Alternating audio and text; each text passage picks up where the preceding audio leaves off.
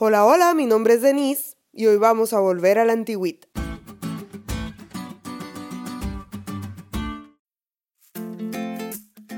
Si parece un pato, nada como pato y grazna como pato, entonces es un pato. Yo casi no sé usar el mentado GPS que ustedes los millennials dominan a la perfección. La verdad prefiero el viejo pero confiable método de saber qué hay por ahí cerca para ubicarme. Así entre más características tengo del lugar al que voy, pues tengo la mayor seguridad de que estoy en el sitio correcto. No me vas a dejar mentir, a veces el GPS te lleva a la calle equivocada.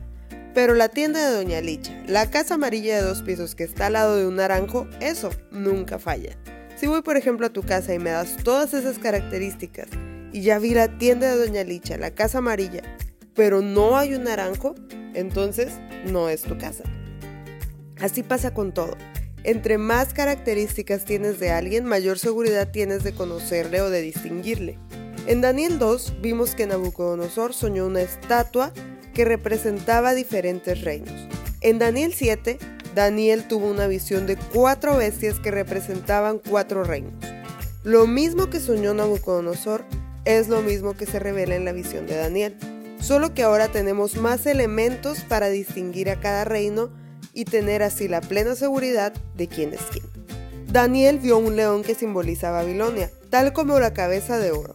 Al león representado en la visión, finalmente le arrancan las alas, se para sobre sus patas traseras como un hombre y recibe un corazón humano. Este proceso simboliza la decadencia del imperio babilónico bajo sus reyes posteriores, eso ya lo vimos. También vio un oso. El oso representa el imperio medo-persa. El hecho de que se levante para un lado indica que los persas eran más fuertes que los medos, era un reino compuesto. Y las tres costillas entre los dientes de este oso representan las tres conquistas principales de los medos y los persas, Babilonia, Lidia y Egipto. También vio un leopardo. El leopardo veloz representa el imperio griego que fundó Alejandro Magno. Las cuatro alas hacen que esta bestia sea aún más rápida. Es una representación adecuada del el imperio de Alejandro, que en pocos años sometió a todo este sector del mundo bajo su dominio. Y por último, bueno, no por último, ve más cosas, pero por hoy es lo último. La bestia espantosa y terrible. A las primeras se les representa como un león, como un oso o como un leopardo. Pero esta no se compara con nada. Esta bestia con múltiples cuernos también parece mucho más cruel y rapaz que las anteriores.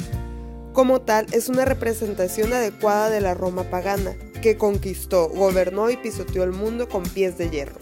Pasa algo con esta bestia que se pone súper interesante, pero mañana te lo diremos a la misma hora por el mismo canal. Y si no me crees todo esto que te he dicho, revisa la historia y compara cada elemento. Solo así sabrás que no estamos inventando estas interpretaciones.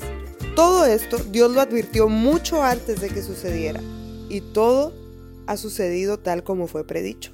¿No te habla esto de un Dios todopoderoso que así como gobierna el universo, puede también gobernar tu vida? ¿Te diste cuenta lo cool que estuvo la lección? No te olvides de leerla y compartir este podcast. Es todo por hoy, pero mañana tendremos otra oportunidad de estudiar juntos.